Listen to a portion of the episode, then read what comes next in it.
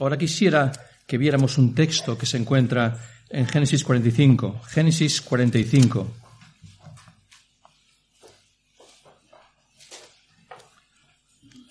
Vamos a leer los primeros 15 versículos de Génesis 45 en esta mañana y aquí encontramos el encuentro de José y de sus hermanos cuando estaban de compras en Egipto. Como era previsible, eh, ya lo veréis, es una situación complicada para ellos. Eh, fue una situación bastante complicada para las dos partes. Era una situación bastante tensa, como podéis suponer. Y también encontramos aquí mucha emoción, de mucha agitación y de sentimientos que afloran al, a la superficie por este encuentro. Entonces vamos a leerlo primero para poder situarnos un poco y podemos comenzar. Vamos a empezar en el versículo 1 hasta el versículo 15 de Génesis 45. Así dice la palabra de Dios. No podía ya José contenerse delante de todos los que estaban al lado suyo y clamó, Haced salir de mi presencia a todos. Y no quedó nadie con él, al darse a conocer José a sus hermanos. Entonces se dio a llorar a gritos, y oyeron los egipcios, y oyó también la casa de Faraón. Y dijo José a sus hermanos, Yo soy José, yo soy José. ¿Vive aún mi padre? Y sus hermanos no pudieron responderle, y eso es algo obvio, porque estaban turbados delante de él. Entonces dijo José a sus hermanos, Acercaos ahora a mí. Y ellos se acercaron. Y él dijo, Yo soy José, vuestro hermano, el que vendisteis para Egipto. Pero ahora, pues, no os entristezcáis, ni os pese de haberme vendido aquí, porque para preservación de vida me envió Dios delante de vosotros. Pues ya ha habido dos años de hambre en medio de la tierra y aún quedan cinco años en los cuales ni habrá arada ni siega. Y Dios, versículo 7, y Dios me envió delante de vosotros para qué? Para preservaros posteridad sobre la tierra y para darnos vida por medio de la gran liberación. Así pues, no me enviaseis acá vosotros, sino Dios, sino Dios. Porque me ha puesto por padre de Faraón y por señor de toda su casa y por gobernador en toda la tierra de Egipto. Daos prisa, id a mi padre y decidle, así dice tu hijo José, Dios me ha puesto por señor de todo Egipto, ven a mí y no te detengas. Habitarás en la tierra de Gosén y estarás cerca de mí, tú y tus hijos, y los hijos de tus hijos, tus ganados y tus vacas y todo lo que tienes. Y allí te alimentaré, pues aún quedan cinco años de hambre para que no parezcas de pobreza tú y tu casa y todo lo que tienes. Y aquí eh, vuestros ojos ven y los ojos de mi hermano Benjamín que en mi boca os habla. Haréis pues saber a mi padre toda mi gloria en Egipto y todo lo que habéis visto y daos prisa y traed a mi padre acá y se echó sobre el cuello de Benjamín, su hermano, y lloró. Y también Benjamín lloró sobre su cuello, y besó a todos, los, a todos sus hermanos, y lloró sobre ellos, y después sus hermanos hablaron con él. Hasta aquí la lectura de la palabra de Dios. Ahora, en esta mañana quisiera hablaros acerca de la eh, maravillosa e increíble providencia de Dios. Y ese tema es un tema que yo creo que es fascinante, para mí por lo menos, y muy asombroso. Y ese tema que entiendo que es un tema tremendamente animador para nosotros, o para cualquiera, eh, sobre todo para los que conocemos al Señor. Ahora, el hombre en general tiene un concepto errado de la providencia de Dios. En algunos casos este concepto es inexistente en absoluto. Hace bastantes años, en realidad fue en el siglo pasado, los más mayores de vosotros lo sabéis, podían ver en las noticias y que se relacionan de un modo u otro con la providencia. Ahora no se ve mucho de ese tema en las noticias o nada del asunto, pero sí antes eh, lo mencionaban a menudo, aunque procedan de, un contexto religioso. Por ejemplo, los que podían subir o escalar al poder político de un país de alguna manera, se creían tocados por la mano de Dios y de la mano de la providencia para poder justificar su conducta y en algunos casos desastrosas, por cierto, para muchas personas sobre las cuales ellos gobernaron. Y en ese sentido se sentían como ellos mismos, como los escogidos, los, los, eh, eh, los ungidos, los adalides o los campeones de la providencia de Dios y apelaban al sentido religioso de la gente para que se sometieran de buen grado. Y ellos se veían a sí mismos de esta manera, somos los ungidos, decían ellos. Ahora, ¿de quiénes me estoy refiriendo? Porque hay ciertas personas que tienen este mismo perfil. Y estoy pensando en tres personas en particular en el siglo pasado, no hace mucho tiempo atrás, que fueron muy influyentes en el panorama, el panorama internacional, panorama mundial y también en el panorama nacional nuestro. Y dijeron unas frases acerca de la providencia de Dios que eran bastante parecidas entre los tres. Eh, el 12 de febrero de 1938, dos hombres tuvieron una reunión privada en una casa de un retiro de montaña y en el transcurso de la conversación uno de los hombres le dijo al otro lo siguiente, tengo una misión histórica que debo cumplir y la misión se cumplirá porque la providencia así lo ha destinado. Y esos hombres que estaban conversando, uno de ellos, el que hizo la declaración sobre la misión histórica que reclamaba para él, usó, usó el término providencia y también la palabra destino. Esos hombres entendieron que la meta o el propósito de la vida estaba bajo la influencia modeladora de la providencia divina. El que estaba hablando, eh, el que estaba diciendo esto a otra persona, dijo también, y cualquiera que no esté conmigo será aplastado. Ahora, este hombre se llamaba Adolfo Hitler. Y ese es un buen personaje, de cuidado.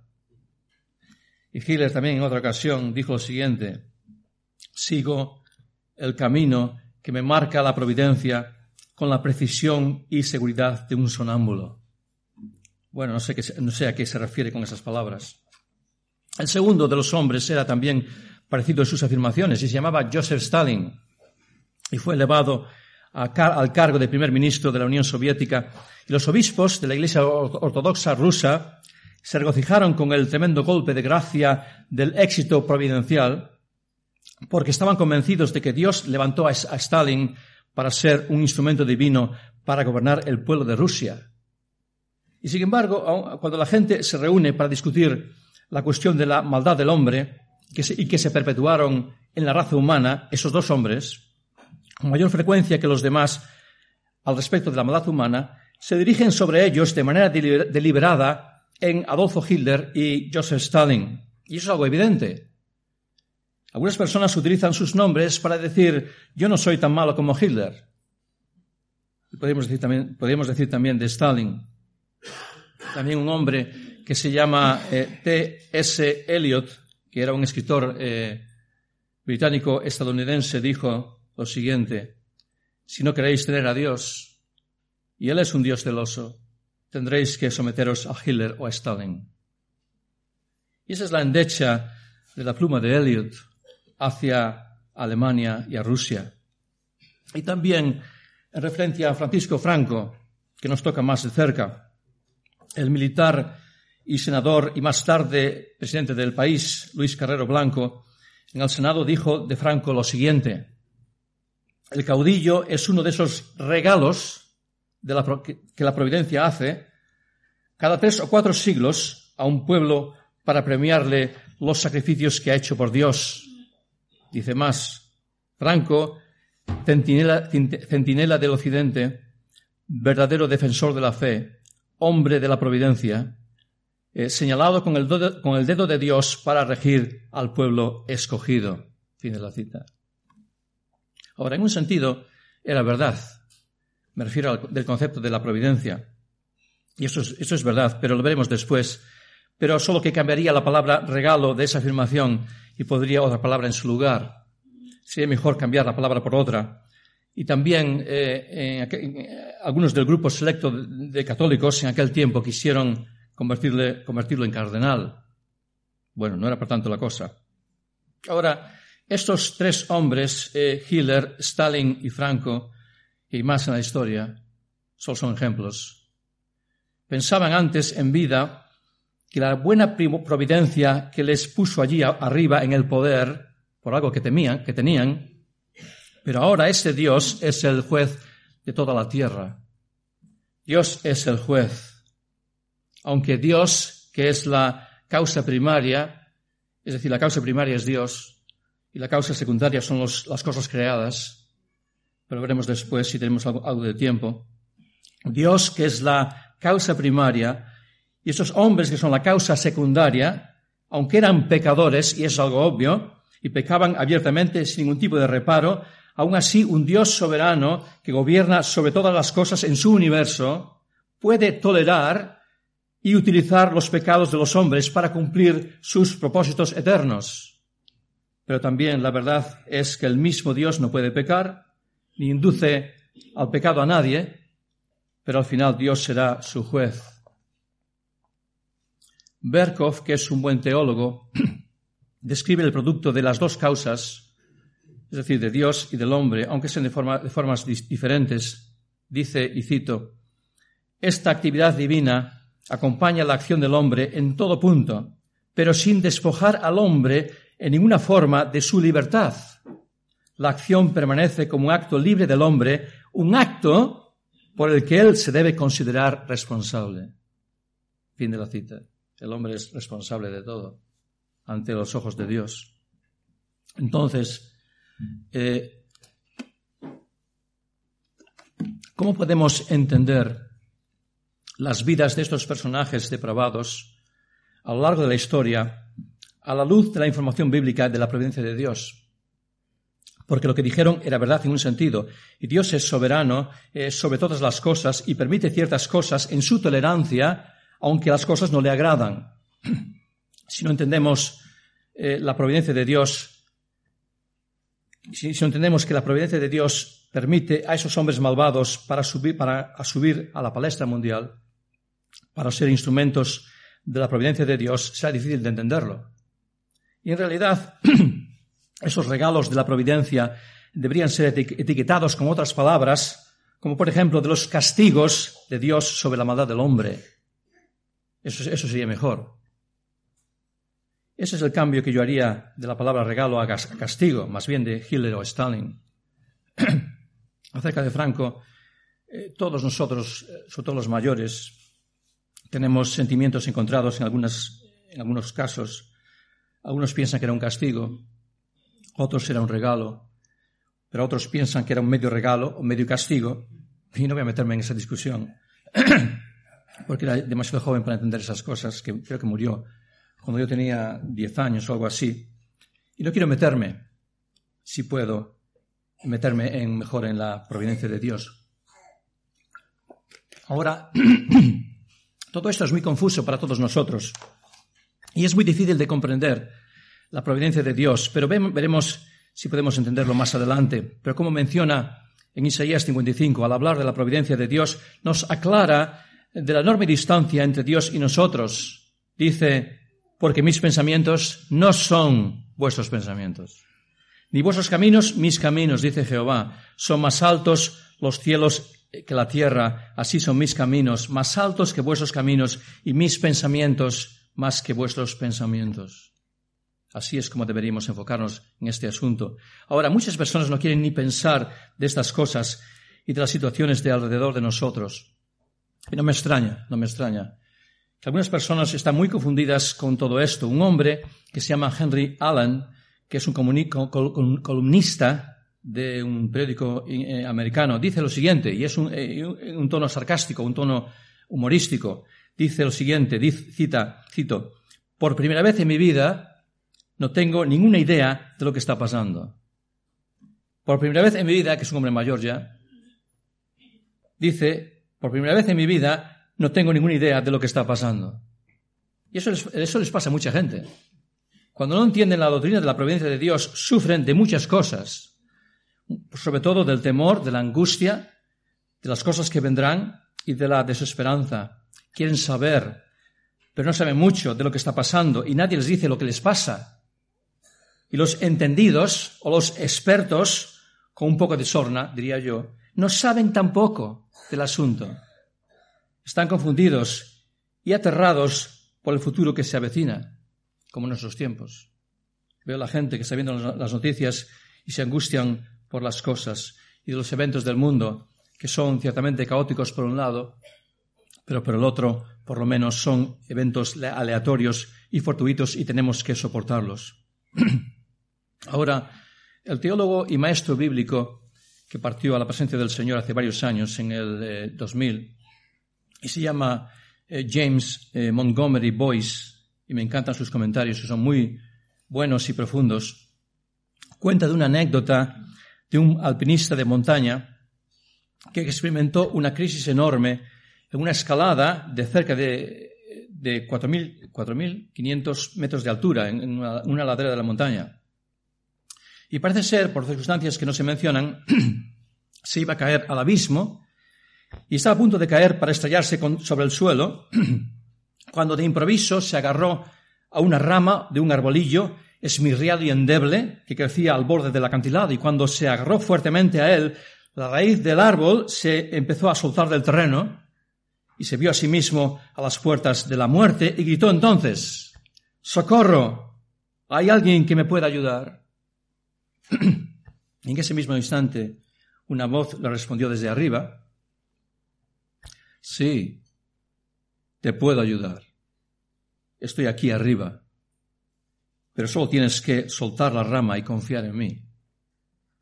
Y este hombre, pues, escuchó esas palabras, miró hacia arriba, también miró hacia abajo, hacia el precipicio donde estaba suspendido, y dijo otra vez, hay alguien más que me puede ayudar. Ahora, eso es muy significativo, significativo de nuestra sociedad en el día de hoy. Esto no me llega, esto no me llega.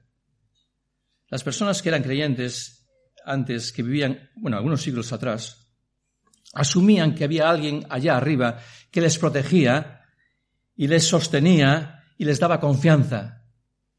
En el libro titulado El misterio de la providencia de John Flavel, que es un pastor y, escritor inglés y que partió a la presencia del Señor también en 1691, en su reciente portada, que está disponible en cualquier librería cristiana, si podéis comprarlo, si queréis, podéis, podéis, es un buen libro, y representa en su portada un globo suspendido en el aire con una mano enorme que lo recogía por debajo.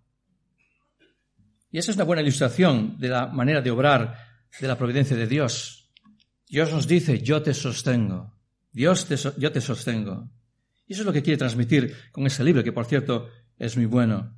Y eso es parecido a un padre o una madre que están jugando con su hijo de dos años y se cae para atrás en la cama contra la pared y, el padre se, tira como Spiderman y lo recoge antes de que se haga ningún daño. Supongo que alguna vez os, sucedió con vuestros hijos. Y el niño no se entera de nada. No se entera de nada. Y esa circunstancia está más allá de su capacidad de poder entenderlo, pero disfruta de su padre y de su madre. Y ese padre eh, se asemeja a Dios, el gobernador de todo el universo. Nuestro Dios es el gobernador de todo el universo. Y también como este bebé, nos cuesta entender que Dios en su providencia sostiene su creación y en especial a sus hijos. Y es la providencia de Dios. Y al no entender esto, a veces pues nos angustiamos con las situaciones de la vida. Como decía la ilustración de James Boyce, del escalador que está subiendo la montaña. Socorro, ¿hay alguien que me pueda ayudar? Pues sí, que hay alguien poderoso que nos puede ayudar. Es de Él de quien estoy hablando en esta mañana. Y Dios está en control de todas las cosas y su mano nos sostiene como la mano que sostiene el globo, aunque no lo sepamos o no tengamos constancia de todo esto. Y eso es lo que significa la providencia de Dios a grandes rasgos. Ahora, el hecho de que haya alguien allí arriba nos indica que hay un creador todopoderoso que gobierna los asuntos del universo y estamos, por tanto, protegidos por él. Hay alguien que está al tanto de lo que nos aflige y que está fuera de la esfera de nuestras vidas en el ámbito sobrenatural. Hay alguien que sea de ayuda para nosotros. es el creador y sustentador, perdón, es el creador y sustentador de todas las cosas, en especial de nuestras pequeñas vidas. Y eso es lo que tenemos que entender. Eso es lo que deseamos. Por cierto, por, eso indagamos en las Escrituras para saber a ciencia cierta si Dios está al tanto de nosotros y de nuestras insignificantes vidas. Ahora, tenemos que hacernos algunas preguntas y muy básicas acerca de la providencia de Dios. Ya sé que no podemos abarcarlo todo en esta mañana, ya que la hora avanza y el toro nos coge, sobre todo a mí, el toro. Pero nos preguntamos eh, las siguientes preguntas. Por ejemplo, eh, ¿cuál será la amplitud de las preguntas eh, relacionadas con el tema de la doctrina de la providencia de Dios en la vida cristiana? Ahora, esas preguntas son vitales, importantes, fascinantes y también difíciles de entender. Por ejemplo, cómo interactúan el poder y la autoridad de Dios acerca de los asuntos de los hombres, cómo se refleja el trato de Dios sobre el poder y la autoridad del hombre, por ejemplo, cómo se relaciona el gobierno soberano de Dios con nuestra elección libre o de nuestro eh, libre albedrío. Eh, por ejemplo, eh, cómo se relaciona la providencia con el problema del sufrimiento en el mundo. O, por ejemplo, cómo influye mi oración en las decisiones provinciales de Dios. Es decir, cómo puedo vivir mi vida aquí y ahora a la luz de la mano invisible que está allá arriba en las alturas. Y esto es básicamente lo que nos preocupa sobre el tema de la providencia de Dios. Ahora, nosotros no lo entendemos muy bien. Ahora, para empezar, ¿qué es la providencia de Dios? ¿Cómo lo definiríamos? ¿Dónde podemos encontrarlo en la Biblia? ¿Qué versículos nos da más luz al respecto para poder investigar un poco más? Bueno, vamos con la palabra providencia por un momento. Ahora, esta palabra no existe en la Biblia como tal, y no lo podrás encontrar con una concordancia. Pero el concepto de la providencia está en toda la, Biblia. Está muy extendida en toda la escritura. Ahora, la palabra providencia tiene un prefijo y es la palabra pro. Y la palabra pro significa antes de algo o delante de algo. Es la palabra, el prefijo pro. Y después tenemos la raíz de la palabra que viene del latín y es videncia, que significa ver. Entonces, la palabra providencia viene de la palabra o prefijo pro y de la palabra ver. Entonces, eh, de manera literal, la palabra providencia se refiere a Dios como viendo algo antes de que suceda. Es decir, Dios está viendo algo de antemano o de manera anticipada antes de que este evento ocurra. Entonces, la providencia de Dios se refiere a que Dios está viendo algo antes, con anterioridad, antes de que ocurra. Es decir, cuando una situación determinada nos toca de cerca, eh, por ejemplo, eh, de una enfermedad fatal que nos llega, de, un fallecimiento de un ser querido, de un robo en nuestra casa, o de una mala noticia, de una visita al médico, o de perder el empleo, o lo que sea, el Señor ya lo sabía. El Señor ya lo sabía. No le coge nada por sorpresa al Señor. Y el Señor ya está al tanto de todas las cosas, aún de los detalles más pequeños. Y esto ya lo sabíamos, pero necesitamos eh, recordarlo un poco de vez en cuando. Y el Señor también permite estos eh, percances y solo Él sabe del porqué de las cosas. Y ya sabía lo que íbamos a pasar para que podamos enfrentarlo de manera correcta al saber de, de todas estas cosas y para que lo enfrentemos de una manera bíblica. Y Dios sabe todas las cosas. Y Él es el todopoderoso gobernante del universo. Y Él es el que provee para toda la creación, toda la creación en general, en especial a sus hijos, su pueblo. Entonces la providencia significa además suplir, suministrar, proporcionar y abastecer. Entonces la providencia es ocuparse de algo o de alguien, de atender a alguien o encargarse de alguien, pero no solo encargarse de vez en cuando, sino de estar cuidándolo todo el tiempo, todo el tiempo. Entonces Dios está viendo algo de antemano o de manera anticipada antes de que ocurra y se adelanta y al hacerlo provee, sustenta, suple, abastece, protege, produce todo lo bueno de la situación y se ocupa de algo o de alguien porque lo creó para él mismo, esta persona, y para su gloria. Ahora, este, este tema es fascinante. A mí me, me encanta este tema. Ahora, ¿Qué alcance tiene la providencia de Dios? ¿Qué alcance tiene? ¿Hasta, hasta dónde llega? ¿Cuál es su trascendencia o efecto o importancia en nuestras vidas y de las vidas de los demás? ¿Qué necesitamos saber de la providencia de Dios como creyentes? Pues la providencia de Dios abarca o incluye varios aspectos. Vamos a verlo de manera muy rápida. En primer lugar, la providencia de Dios engloba el universo en su conjunto, el universo en su conjunto. La providencia de Dios está sobre el universo en general. Dios tiene el control total de todo lo creado, de todo el universo, y Dios sostiene todo lo que ha creado. Y nos da mucha tranquilidad saber de estas cosas, ¿no? Creo que sí. En el Salmo 103 dice, Jehová estableció en los cielos su trono y su reino domina sobre todos. También, en segundo lugar, la providencia de Dios incluye la esfera física. Dios está supervisando el mundo físico también. En el Salmo 104 dice, Él hace producir el heno para las bestias, cuida también de los animales, y la hierba para el servicio del hombre, sacando el pan de la tierra. En tercer lugar, también vemos la providencia de Dios en los animales. Dios tiene mucho interés en los animales. Mateo 6, 26 dice, mirad las aves del cielo, que no siembran ni siegan, ni recogen en graneros, y vuestro Padre Celestial las alimenta. Y también, en cuarto lugar, la providencia de Dios incluye a las naciones.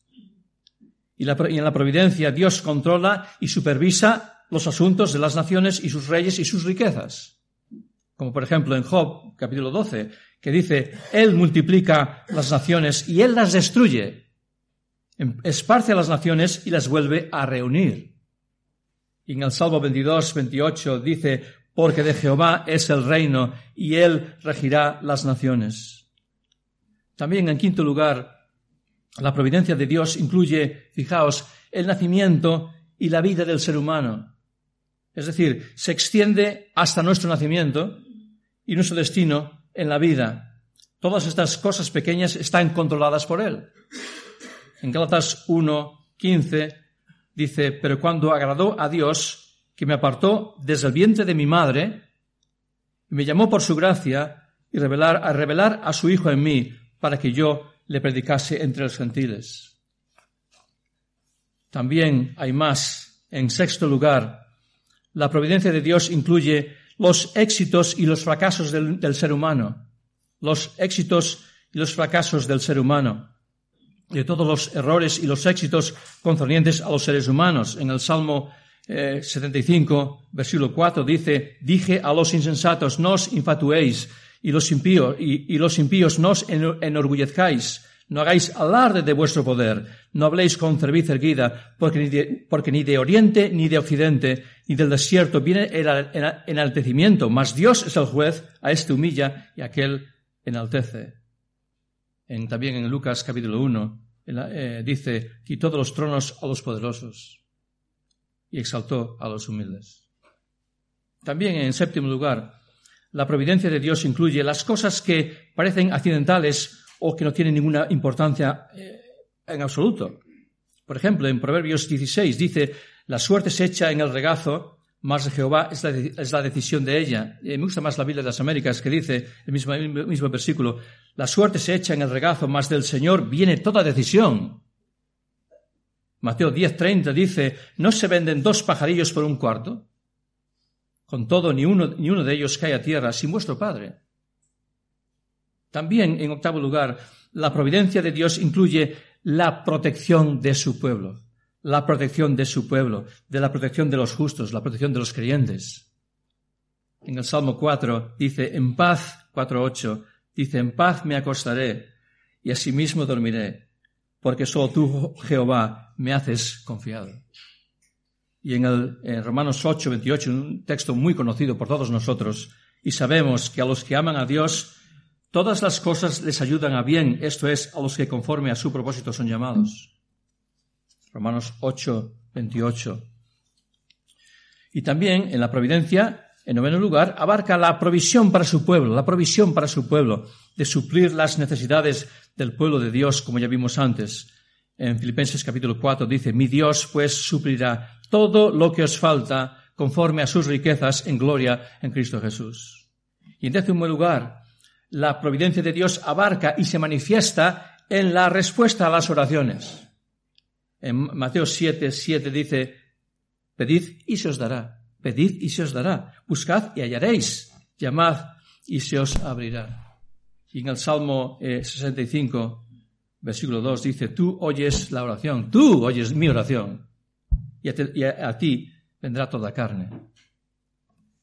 Y para finalizar, en el décimo lugar, la providencia de Dios abarca también el juicio de los impíos, el juicio de los impíos, es decir, se extiende a la exposición y el castigo de los malvados.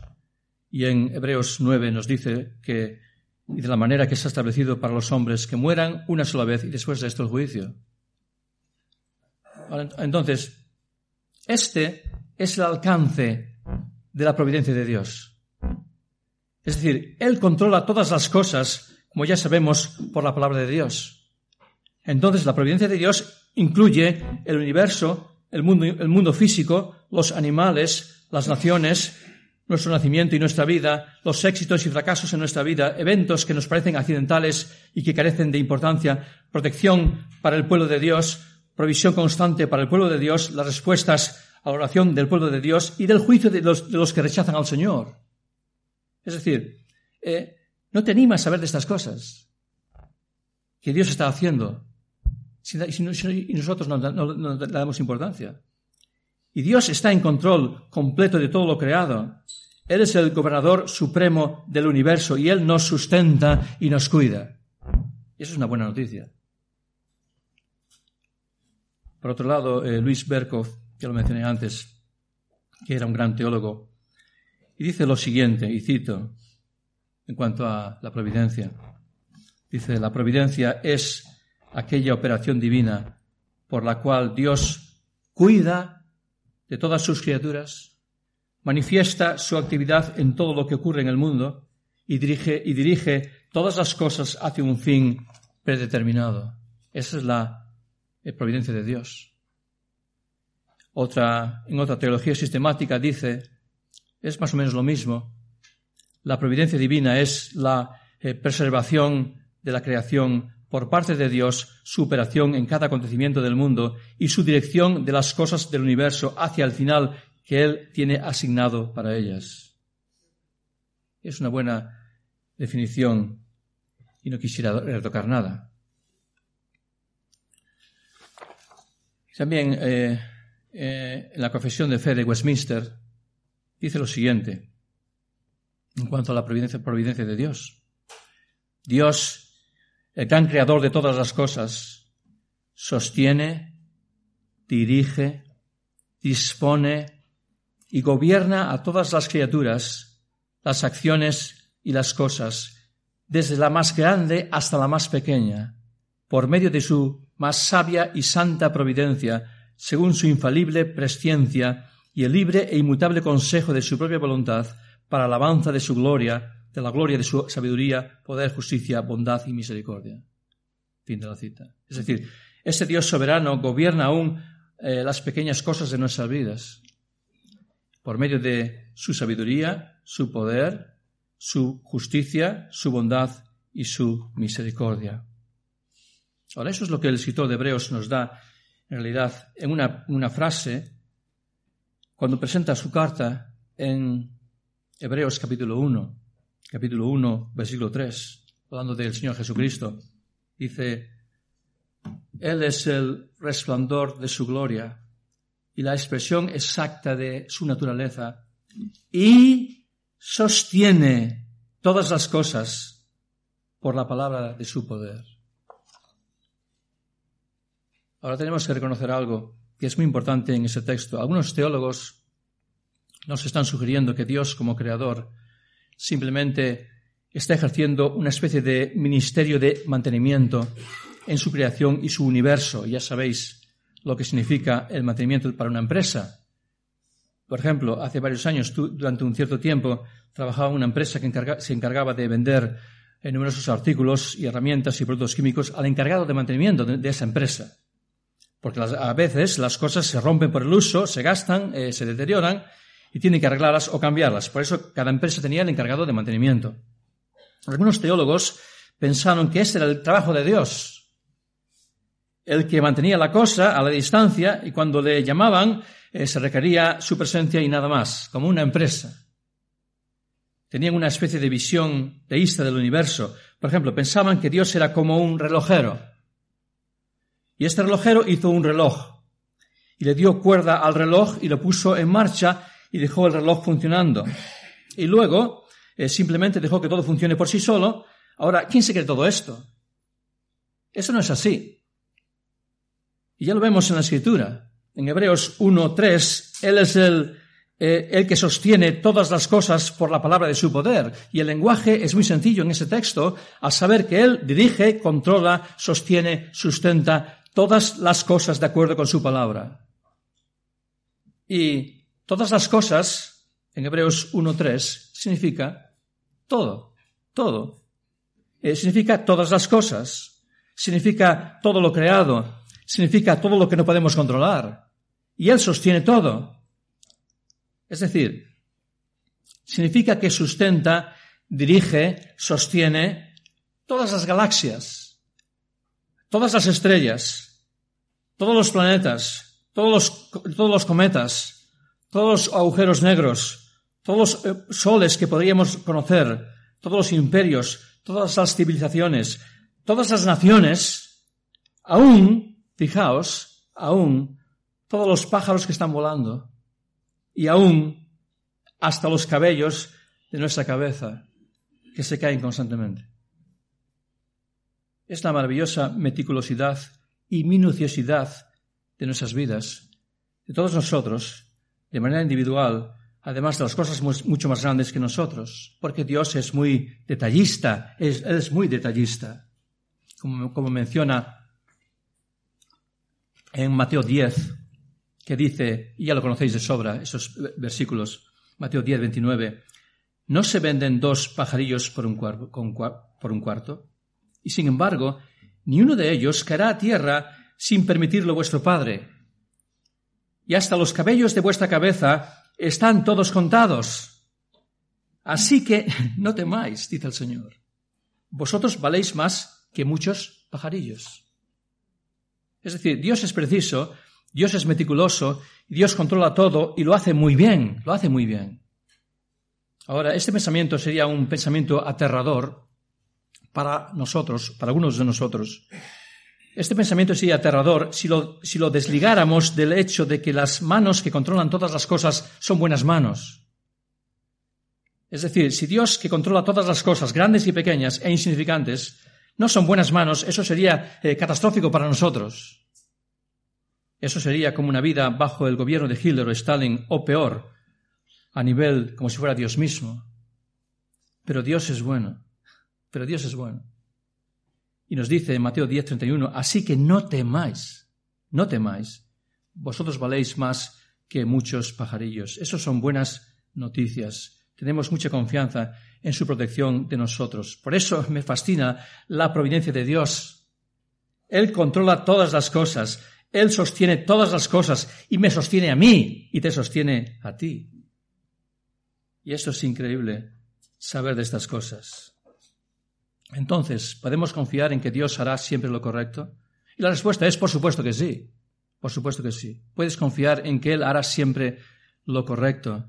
Por lo tanto, si te va a haber alguien, si va, a haber alguien que te defienda, que te sustente, que te ayude y, te, y gobierne todo lo que sucede en el universo, debemos asegurarnos de que este Dios no sea simplemente poderoso, sino también bondadoso. Entonces, ¿cómo podemos decir a nuestros hermanos en la fe? O a nuestros, amigos que ellos creen que están viviendo en un universo de la casualidad, en un universo del azar y de la coincidencia o del destino, que no es algo tangible, que no es una persona, y que creen en su misma existencia que es el resultado de la mezcla del tiempo, de la materia, del azar y de la casualidad. Entonces, en base al peso que nos otorga la palabra de Dios, somos capaces de decir que el mundo fue creado por y que sustenta las manos de un Dios bueno, además de un ser muy inteligente, muy inteligente. Y cuando Jesús está hablando de estas cosas, eh, se lo estaba diciendo a los discípulos, de las cosas que estaban examinándolas eh, ahora mismo. Y a menudo, al revelarlas a ellos, los discípulos estaban abrumados y desbordados por las complejidades de la vida, como nosotros. Pero Jesús les hablaba en términos eh, cariñosos. Y lo hace de manera clara y brillante, de la inmensidad de los intereses de Dios en el universo y que se extiende al más pequeño y minúsculo de nuestras cargas y preocupaciones. Y eso es lo que argumenta Jesús acerca de la ropa, de la hierba del campo y también del cuidado de una caída de un ave. Y, en Mateo 6, 26, Jesús nos da una visión de, de una foto pequeña, una foto macro de nuestras vidas y nos dice, mirad las aves del cielo, que no siembran, ni ciegan, ni recogen en graneros, y sin embargo vuestro Padre Celestial las alimenta. ¿No sois vosotros de mucho más valor que ellas? Ahora, de unas simples aves, de unas simples aves. Pensaba que solo se trataba de cosas grandes, ¿no? Pero aquí Jesús nos dice que también de las cosas pequeñas. Y más abajo, en el versículo 30, Mateo 6, 30, nos dice, y si Dios viste así la hierba del campo, que hoy es y mañana es echada al horno, ¿no hará mucho más por vosotros, hombres de poca fe? Entonces, esa frase tiene mucho sentido. Ahora vamos a centrarnos en Génesis 41, perdón, 45, la historia de José, que es muy familiar y ya terminamos.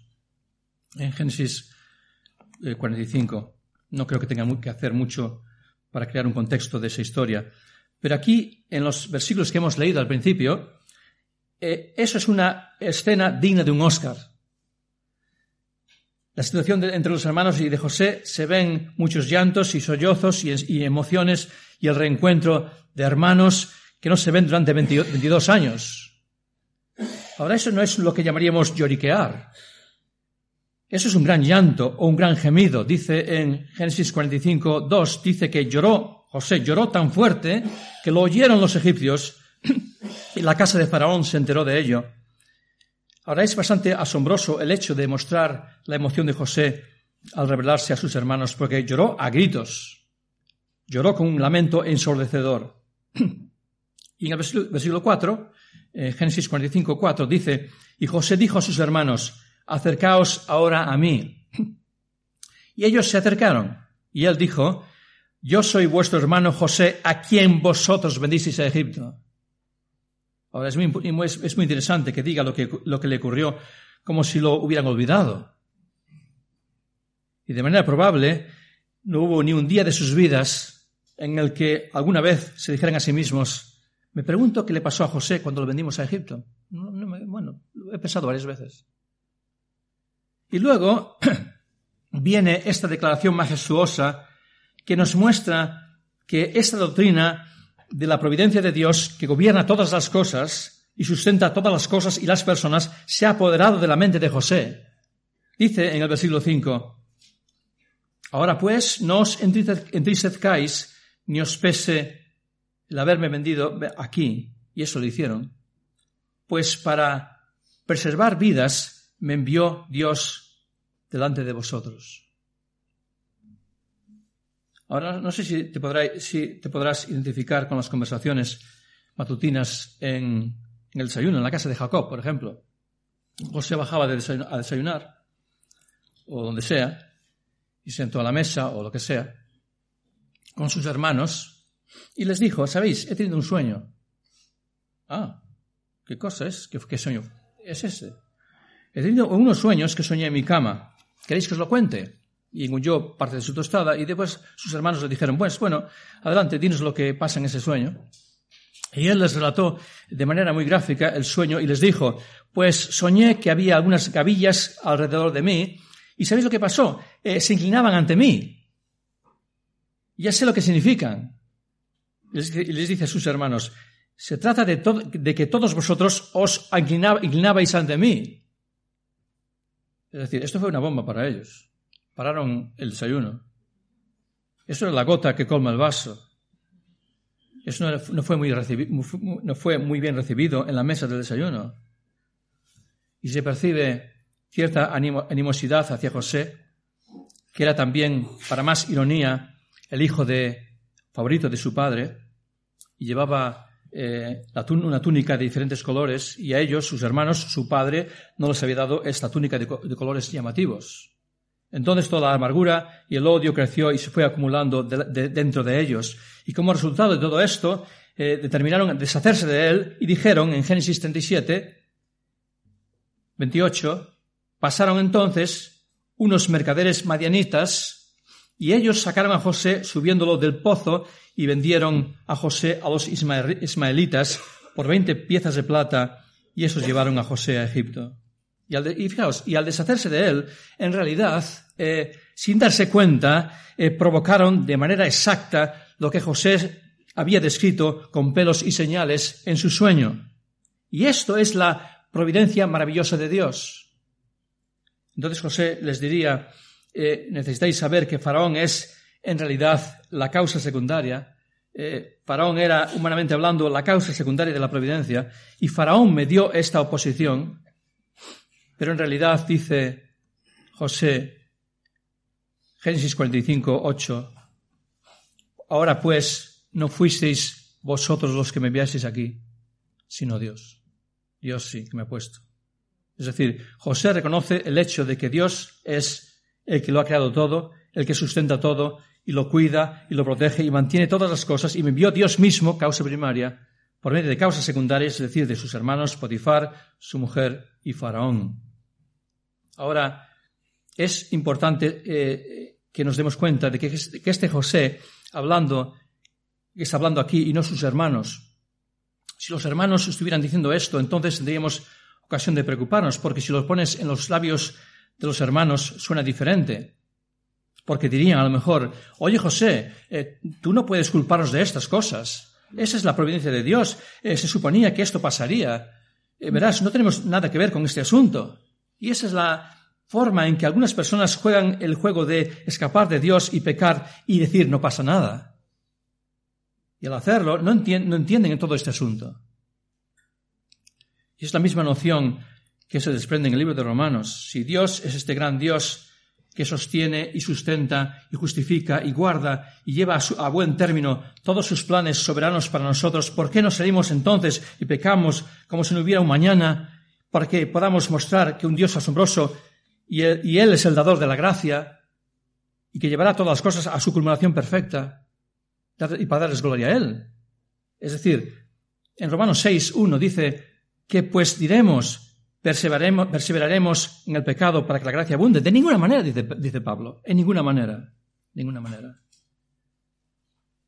De hecho, en el capítulo 50, José les dice de manera tajante, 50-20, vosotros pensasteis en hacerme mal. Es decir, no hay, no hay forma de que puedas usar la providencia de Dios como un mecanismo para encubrir su pecado. No funciona de esta manera. No puedes hacer esto, diría José. No puedes hacer estas cosas. Cuando planeasteis y concebisteis este complot contra mí, en primer lugar, para matarme, y luego intervino mi hermano Rubén y cambiasteis de parecer, pero me vendisteis como esclavo, me vendisteis como esclavo para llevarme a Egipto, eso era algo que queríais hacer, y lo hicisteis a sabiendas, y los ismaelitas eh, me compraron porque a ellos les parecía que yo era una buena propuesta comercial.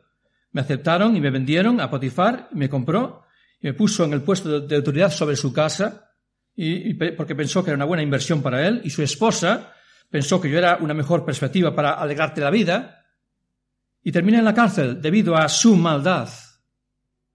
Pero quiero que sepáis hoy que en todo y a través de todo Dios es la primera causa. Dios lo hizo para su gloria y también para nuestro bien, a pesar de todos nuestros pecados. Y los hermanos de José y también la mujer de Potifar no eran más que instrumentos por él para el cumplimiento de sus propios destinos. Ya, estamos terminando. Un hombre que se llama George Lawson, un pastor escocés que murió en el año 1820, dijo lo siguiente, cito, Dios no solo permite el pecado, sino que hace uso de él.